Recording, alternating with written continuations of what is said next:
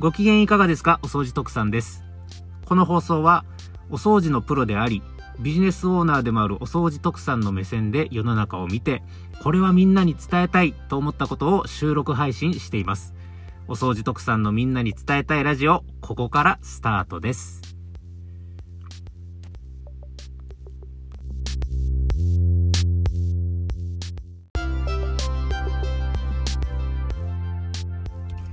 ご機嫌いかがですか？お掃除特産です。大阪を活動拠点としてハウスクリーニングサービスを提供したり、お掃除や整理整頓などのセミナー講師をしたりしています。さあ、今回お話ししたい内容なんですけれども、特にですね、今年初めてハウスクリーニング業者さんに何らかのサービスの依頼を考えてらっしゃる方、そういう方に向けてですね、こういうテーマでお話をしていこうと思っております。信頼できるハウスクリーニング業者さんと出会うための3つのポイントとは？はい、今回はですね、こういうテーマでお話を進めていこうと思います。早速始めていきましょう。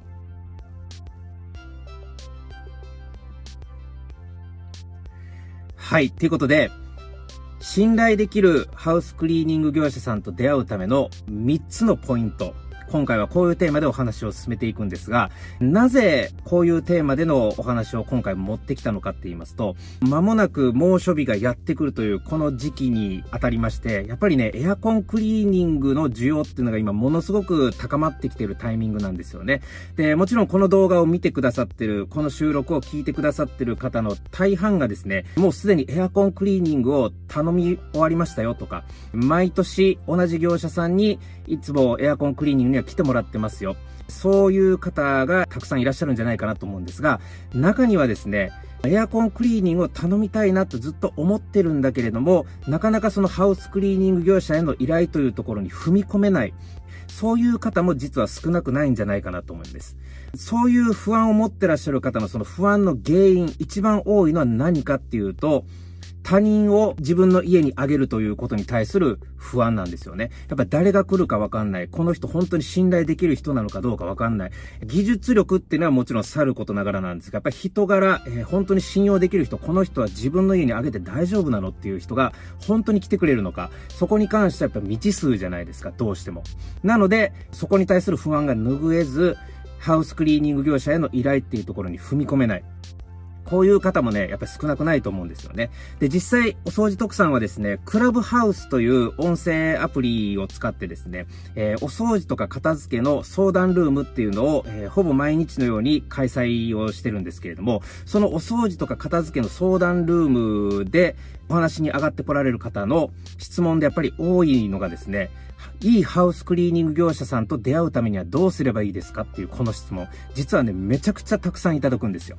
本当に信頼できる人がやっぱ来るのかどうかわかんないっていう不安ですよね。なので、今回はこういうテーマでお話をしていこうと思いました。信頼できるハウスクリーニング業者さんと出会うためには実はですね、ポイントは3つあるんです。今から言うこの3つのポイントをしっかりと押さえて、初めてハウスクリーン業者さんを頼むあなたがですね、信頼できるハウスクリーン業者さんと出会えることを徳さんは心から願いたいと思っております。ということで早速話を進めていきましょう。まず一つ目のポイントなんですけれども、ハウスクリーニング業者さんをどうやって探せばいいのか。一番確かなルートっていうのは何かっていうと、やっぱりですね、友達経由なんですよ。口コミというやつですね。えー、口コミとか紹介、これに勝るものはやっぱないと思ってください。なので、こういうインターネットが主流となるご時世ではあるんですけれども、まずはネットで検索をする前に、一つの情報源として動いてほしいのは、あなたの友達を当たってみるということですね。もう片っ端から当たってください。で、もうこういうご時世です。えー、ハウスクリーニングというサービスがやっぱりもう当たり前のように浸透してきてるような世の中ですし、エアコンクリーニング頼んだことあるよっていう方、割と多くなってきてます。ここ昨今ではですね。なので、おそらくいろんな友達に声をかけていくと、過去にエアコンクリーニング頼んだことあるよっていう方と、一人ぐらいは多分巡り合うんじゃないかなっていうふうに思うんですよね。なので、ちょっと聞くの恥ずかしいかもわかんないですけども、ここは勇気を出してですね、友達に相談してみてください。あなたエアコンクリーニングって頼んだことある？もしくはエアコンクリーニングってどうしてる？えー、聞いてみてください。そしてそのお友達からですね、えー、毎年この業者に頼んでるけれども、この業者さんはすごく信頼できる方だからお勧めできますよっていう、この回答をいただいたら、その業者さんを紹介してもらう。これが一番やっぱ安心感があるんじゃないかなと思いますね。あなたが信頼してるお友達のお墨付きの業者さんなわけですから。清掃技術もさることながら、やっぱり、あの、安心して家にあげてもこの人だったら大丈夫だよっていうお墨付き。この安心感に勝るものはないんじゃないかなと思います。えー、なので、一つ目のポイント、インターネットで探す前に、まずは、お友達に当たってみましょうということですね。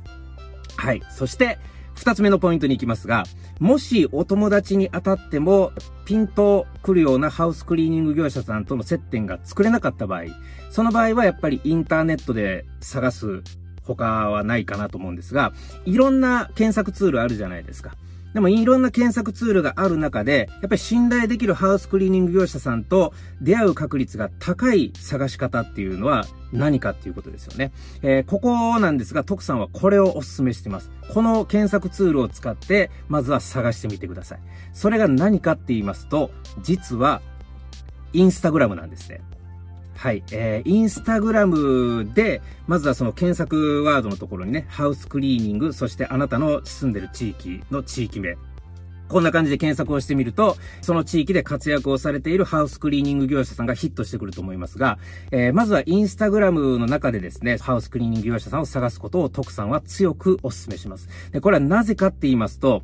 インスタグラムを利用してるハウスクリーニング業者さんって大体どういう投稿してるのかっていうと、おおむねこれだと思ってほしいんですね。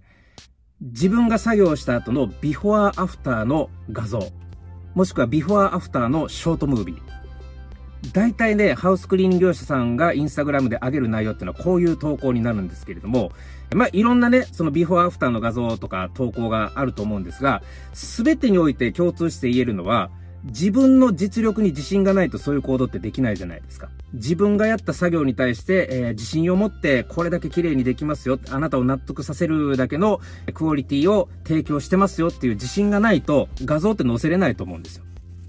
仮に今の時代だからそのアプリの加工技術でそこそこな仕上がりだったところを、えー、綺麗に見せるような加工をしたとしても、その加工をしたところで実際に頼まれた時にこうバレちゃうよねっていうのは業者さん自身が分かってると思うので、あんまり変な加工はしないと思うんですよね。まあその画像に何か言葉を載せるとかそんなぐらいのことはやってると思いますけれども、例えばその、なんだろう、あのなんか美容系の、あの、ビフォーアフターみたいな感じで、こう、もう顔の輪郭そのものを変えちゃうぐらいの、えー、編集技術を使って、えビフォーアフターの画像を載せるとか、えー、そういうことはまずしないと思います。あ、あくまでも自分のやった結果っていうのをありのままに見せるっていう形で載せてると思うので、やっぱりね、何が言いたいのかって言いますと、インスタグラムに投稿してるハウスクリーン業者さんっていうのは、少なくとも自分の腕に覚えがある人たちだというふうに理解していいと思うんですよね。なので、最低限のクオリティっていうのはそこで、まずは安心してもいいんじゃないかなというふうに思うんです。はい。なので、改めて二つ目のポイントなんですが、インターネットでハウスクリーン業者さんを探す場合、数ある検索ツールの中で徳さんが最もお勧めする検索ツールは何かっていうと、インスタグラムで探しましょうっていうことですね。これが二つ目のポイントです。さあ、そして3つ目のポイントなんですけれども、例えばお友達に当たる、そしてインスタグラムで検索をする、こういう形で、おおむね皆さんがちょっとこの業者さん気になるなっていうことで、絞り込みができました。えー、ハウスクリーン業者さんの絞り、絞り込みができた場合ですね、まず皆さんに取ってほしいアクションとしては何かっていうと、やっぱりですね、実際に電話で問い合わせをしてみてほしいんです。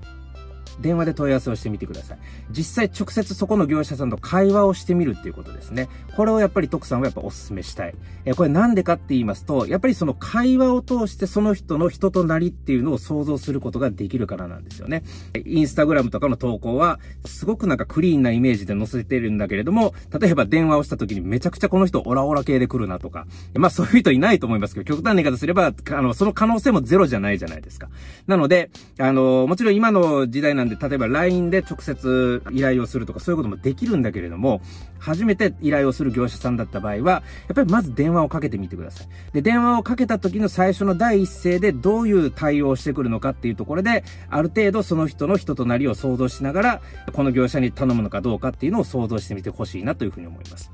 はい。で、それに合わせてですね、その電話応対をした時に、一つだけ確認をしてほしいことがあるんです。それが何かって言いますと、おそらくね、ハウスクリーニング業者さんに依頼をするときって一番気になるのっていうのは、本当に綺麗にできるのこの人っていう。えー、仕上がりの部分への、あの、保証。ここがやっぱり一番気になると思うんですが、これに関してはですね、もう実際頼んでみないと本当にわかんないし、結局人がやることなので、こればっかりはやっぱ実際に蓋を開けてみないとわかんないっていうところが正直なとこなんですが、ただですね、やっぱ相手もプロとして、インターネット上でね、もう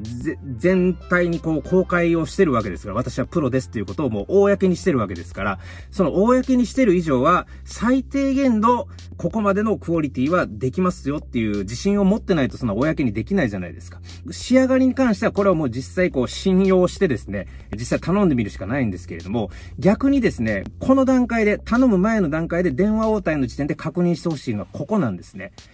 その業者さんが万が一トラブルを起こした場合にちゃんと保証してくれるのかっていうところです。例えばエアコンクリーニングを頼んだ時に、万が一その業者さんがエアコンを故障させた場合、ちゃんと修理対応してくれるのか、えー、エアコンを全損させてしまった場合に、弁償ができるだけの保証をこの業者さんはしてくれるのかどうか、えー、ここをやっぱり大き、あの、一番確認をしておいた方がいいと思うんですよね。えー、もちろんやっぱりインターネット上でも公にしてる業者さんなので、損害保険なんかにもちゃんと加入ししながらですね、えー、そういう万が一のその責任保証っていうところもちゃんとつけた上で、サービスに臨んでるという、これはもう当然の話なんですが、やっぱり中にはですね、保険に入らずにやってる業者さんも実際存在はするんですね。で、これはあの、あってはならないことなんですが、実際エアコンクリーニング業者さんに依頼をしました。そして依頼をした結果、エアコンがトラブりました。で、なんかエアコンが壊れてるみたいなんですけどっていう電話を入れたら、なんやかんや理由をつけて、えー、そのままこう逃げてしまう。音信不通になってしまうハウスクリーン業者さん。そんな存在もやっぱり耳に入ってきます。実際徳さんの中に。なので、ここってやっぱりちゃんとしてる業者さんなのかっていうところを一番最初の段階でここに関しては確認できると思うんですよ。だから、電話応対をした時に、やっぱりまず一つだけ確認してほしいのは、その、ちゃんと仕上げてくれるんですかっていうことよりも、万が一トラブった時にちゃんとこの人は保証してくれるんですかっていう部分。ここに関しては確認をしておいた方がいいです。口頭で確認するのは確認しづらいところがあるかもしれませんけども、逆にそういう確認しづらいことこそしっかりと口頭で確認することによって、相手の業者さんもピリッとして、あ、この人ってのは、あの、すごくやっぱり、あの、そこら辺まで、えー、ある意味警戒をしながら、うちに頼んできてくれるんだなっていうところがやっぱりありありとわかるので、やっぱりね、あのー、ちゃんとこう、気を引き締めて望んでくれると思うんですよ。そういう確認を電話ですることによって。はい、あの電話の段階でね、万が一壊した時に損害保険とかお得が入ってますかっていうことを確認する。これを確認するお客さんっていうのはなかなかやっぱり逆に、えー、業者の立場だと少ないんじゃないかなと思うんで、で、やっぱそこを確認してくるっていうことは、あ、このお客様っていうのはちゃんとしないといけない。こういうあの全員にちゃんと、ちゃんとするのは当然なんだけれども、でも、あのーこのお客さんはやっぱりそこまで気にされてる方なんだから、こっちも気を引き締めて臨まないとなっていう気持ちにやっぱ業者様になってくれると思うので、やっぱそうすることによって、質の高いサービスの提供につながりやすくなったりとかもするんですよね。はい。なので、この今、ご紹介した3つのポイントを押さえながら、ハウスクリーニング業者さん探してみてはいかがでしょうか。はい。ということで、今回の話もう一度おさらいをしてみたいと思います。信頼できるハウスクリーニング業者さんとの出会い方、3つのポイントです。えー、1つ目のポイントは、まず一番最初に探すのは、お友達経由で当たってみてください。口コミ、紹介、これに勝る信頼はない。と思っていただいていいと思います。そして二つ目のポイントなんですけれども、お友達を当たった結果、めぼしいハウスクリーニング業者さんと巡り会えなかった場合、やっぱりインターネットで探さないといけなくなってくると思うんですが、インターネットの数ある検索ツールの中で、どのツールで探すのを徳さんはお勧めするのか、最も強くお勧めするのは、インスタグラムです。えー、2つ目のポイント、えー、インスタグラムでハウスクリーニング業者さんを検索してみてください。その理由は、腕に覚えありという自信がないと、インスタグラムの利用っていうのはしてないからなんですよね。インスタグラムの利用をしてるということは、自分の腕に自信を持ってるという一つの表れだと思ってください。なので、ここで検索をすることによって、まず最低限のクオリティ保証は保てるというイメージで持ってくれていいんじゃないかなというふうに思います。そして3つ目のポイントなんですが、えー、この2つのポイントを踏まえて、めぼしい業者さんを絞り込めた場合、実際に依頼をかける方法なんですが、やっぱり電話での問い合わせっていうのを徳さんはお勧めしてます。なぜか、理由は2つあります。えー、1つ目の理由っていうのは、電話で実際会話をしてみることによって、その人の人となりを想像するということがまず大事なことですね。そして二つ目の理由としては、電話応対の時点で、万が一お宅が何か故障とかトラブルを起こした時にちゃんと保証をしてくれるんですかっていうことをちゃんと確認するっていうこと。この確認作業を口頭で確認することによって、相手にも、えー、このお客様は気を引き締めて臨まないとダメだなっていう気持ちにさせることができるので、それがイコール質の高いサービスにつながるんですよね。はい、そういうくさびの打ち方も実は電話の問い合わせでできるんです。なので、この3つのポイント。口コミでまずは探す。そして、えー、インターネットで探すんだったら、インスタグラムをお勧めする。そして、実際に依頼をかけるときは、電話で問い合わせをする。この3つのポイントを押さえて、今年、エアコンクリーニングを頼もうとご検討されている方、えー、ぜひですね、えー、いい業者さんと巡り会えて、快適な夏をお過ごしいただきたいというふうに思っております。ということで、今回のお話はこれで終わります。お相手はお掃除特産でした。